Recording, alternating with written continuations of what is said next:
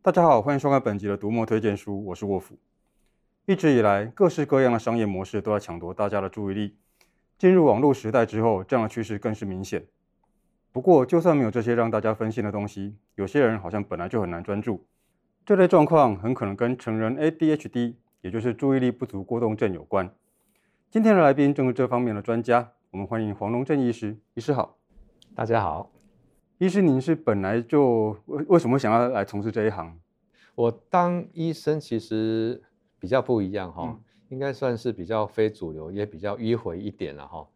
一方面也是因为当时啊，我们李远哲院士哈院长刚得到诺贝尔化学奖，我就觉得说，哎，当科学家也不错哦。那二方面就是因为哦，那时候高中哈，有时候跑去看一些书，看到一些像。这个野火集啦、柏杨文集啦，哈啊这些所谓的禁书啦哈，所以我对于这个哦民主有一些启蒙的感觉，就想要去台大这种比较学风自由的地方去朝圣一下，所以那时候我就填一填就填到了台大化学系。虽然我的曾祖父也是所谓的台湾初代的医师，那家人当然也觉得说，哎，当医生也不错。可是我常听到的是，医生就是有钱。有地位，那可是对我那时候而言，其实并没有太大的吸引力。所以医生那个原来并没有一定要当医生就对。对，所以我后来进了台大化学系之后呢，其实我并没有花很多时间在念书，反而我就投入在很多社团甚至团契的活动。而且那时候我们呃刚好历经了解严的那个时代，嗯、那也有五二零农民运动跟后来的野百合等等。在经由这些参与跟了解之后，我慢慢的对于自身成为一个有思考力跟有行动力的知识分子的这个定位，慢慢的比较清晰。那可是在我呃毕业然后去当兵的时候，我发现我竟然成了黑名单哈。本来是想要出国念书了，不过后来想一想。如果我可以成为一个务实而且可以安身立命的一个知识分子，也不错哦。那这个时候，那个成为医生的这个哦选择，好像也变成了浮出了我的脑海哈。那所以我后来就是在退伍之后，就去考上了这个学士后医学系。虽然我的成绩是可以到选的比较前面的所谓的哦。赚钱科哈，皮肤科、耳鼻喉科，可是我却选择那时候还不算太热门的精神科，因为我觉得那个还是对于我想要的社会人文关怀是比较多的。那在这几年当中呢，除了在临床、还有教学、还有研究上面哦有投入以外，我心有余力也会利用时间写一些文章，接受一些采访，参一些参加一些活动，然后那我是想说，让我这个以精神科跟社会心理学的角度，哦，来这个让社会大众更了解哦一些事情，然后期待能够让台湾可以变得更好。对，听起来医生除了专业之外，还有很多更贴近社会的关怀。那是有哪位作家或者是作品给你这样的影响吗？是这个问题，我其实思考了很久。我后来觉得说。尼布尔哈，就是影响我最大的一个作家。嗯，那他是一个美国的神学家。或许我们有听过比较有名的宁静祷文：上帝给我那份平静，去接受那些我不能改变的事物；给我勇气，去改变那些我可以改变的事物，以及智慧去分辨两者的不同。尼布尔他最大的贡献就是将。基督教的信仰跟哦政治外交结合起来，哦，其实所谓的基督教的现实主义哦，尼布尔认为所谓的阿卡佩就是无私的爱哈，他在社会上可能会遇到一些困难跟阻碍，所以阿卡佩就要转换成互惠的爱。可是这样互惠的爱。在我们在社会上，还是可能遇到不和谐的问题，这个时候呢，就要依赖正义啊来做进一步的引导。那所以这个也是所谓公义的一个概念。公义呢，就是爱在社会上的具体实践，这就正好符合我所谓的务实的现实理想主义者的最佳典范。我觉得医师听起来的确像是这样子的典范哦。那根据您这个精神科的专业领域，您会推荐读者读哪些书呢？推荐有一本书叫做《哈佛医师的复原力练习书》哈，他是一个美国的医生，叫做盖尔盖兹勒。在我这个从医的过程里面，看到很多的个案或患者哈，他遇到生活上的很多压力，那这个压力太大的话，真的会压垮一个人。在这本书提到的一些观念跟做法是很实用的，包含他说，嗯，其实我所谓的复原力是我们人内在其实都有的一个能力，可是很多人可能忘记了，或者是让他休息了。嗯那时候我们就要应用一些方法把它再引导出来。好那这样的话可以帮助我们面对生活上的各种压力。所以书里面是说这个复原力天生就有。那医生是不是可以比较具体讲讲一下这个方法？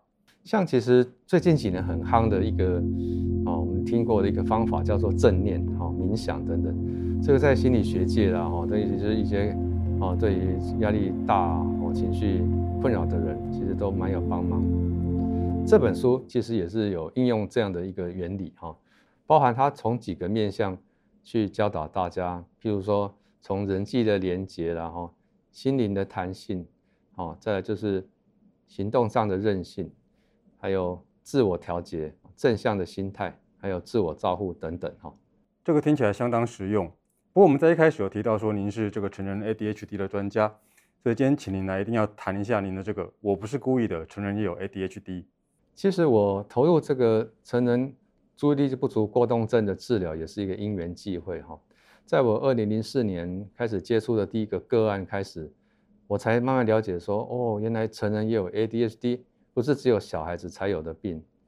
那我慢慢接触更多的个案时候，我发现，因为他们的求医过程其实有很多的困难跟不方便的地方，所以后来我在二零一二年，在目前服务的奇美医院，我们就。争取成立的一个专门针对成人 ADHD 哈所开立的一个特别门诊哈，那开始服务这群人。对，我听说那个时候有很多患者是外县市来的，甚至还有远从香港而来的患者。是没错，那那我们也觉得很意外。那如果我怀疑自己有成人的 ADHD，我应该会要注意到哪些可能的症状？其实，如果真的说 ADHD 的全名叫做注意力不足过动症，顾名思义，其实它有三大核心症状哈，就是说它的注意力不能集中，容易分心，再来就是过动啊，再来就是冲动这几个问题。这个时候大家就可以去先上网，或者是我的书里面也有一些量表可以去搜寻，然后可以来填看看。那个量表就是世界卫生组织发表的成人症状检核表哈。那简称叫 ASRS 哈，大家可以搜寻看看。那如果做的结果分数偏高的话，啊，或许我们就变成有可能真的有 ADHD，这时候就可以考虑到门诊来接受进进一步的诊疗哈。那求诊的时候，除了开立药方之外，医生还会有哪些诊疗的方式？我们在治疗上，当然除了药物以外，我们必须要加入其他非药物的方法，包括说心理治疗、行为治疗等等。所以我常常都会。建议或推荐我们的个案哈，或者啊患者去阅读一些相关的书籍或资料。所以原来医生起心动念要写这本书，也是因应当前的医疗现实。在成人 ADHD 的相关的书籍跟资料其实蛮少的，嗯，尤其是当你想要找到一些比较专业性、可读性，或者是比较本土性的一些资料的时候，其实寥寥可数。那所以后来我就决定说。下海哈，自己把自己的一些这十年十多年的经验啊，累积的经验，还有研究发表的一些资料，都把它集合起来，然后写了这一本书。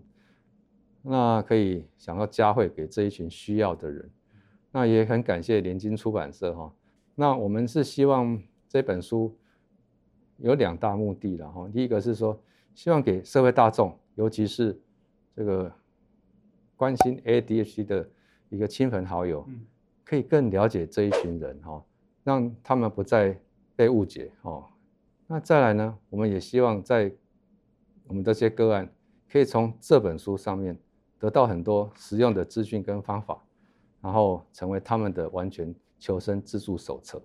那除了您的作品之外，如果要了解成人 ADHD，医生还会推荐哪些书？我这里会推荐给大家有几本书哈。第一本是《平静的心，专注的大脑》。这本书的作者大有来头，他是我们所谓的 EQ 之父丹尼尔高曼，哦，还有另外一个神经学专家啊，理查戴维森合著的。这本书的重点就是说，利用很多脑神经科学的一些实证资料，让我们了解到所谓的禅修哦，禅修这件事情对于心理学跟大脑科学有什么样的注意跟想法哈？那他禅修，以往我们都认为好像比较偏向宗教啦，一些神秘性的经验，事实上也可以应用在我们日常生活中。它因为它禅修，它可以帮助我们大脑的神经可塑性。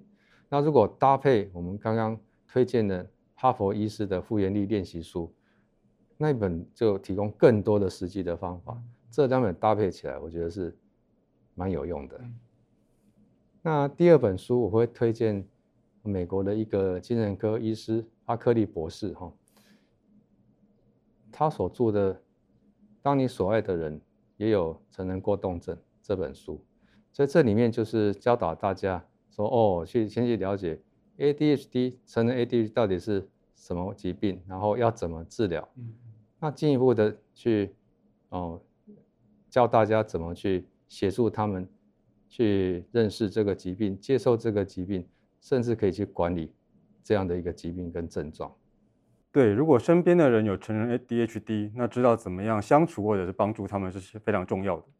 那可是其实除了别人帮助我们以外，自己哈也要有一些自己的方法更重要。所以我在这边再推荐另外一本书，叫做《短时间完全专注》。这个是一个日本的作家叫佐佐木正武所写的哈，他本身是一个实验心理学的一个博士学位，他也收集了、整整理了很多实用的小技巧，哦，包括怎么样这个整理自己的心智、自己的情绪，怎么样让自己在很短的时间先专注下来，很多的技巧，我觉得都可以让我们的 ADHD 的病人可以值得参考。那谢谢医生提供了相当实用的书单，也要感谢医生特地北上来这个录 MooTube。不过在让医生回去看诊之前，我还是要先麻烦医生做一件事，请大家持续关注联经出版，这样有新书的时候就可以收到通知哦。除了看书买书之外，也要记得按赞、分享、订阅读墨频道哦。好，收工了，收工了，拜拜。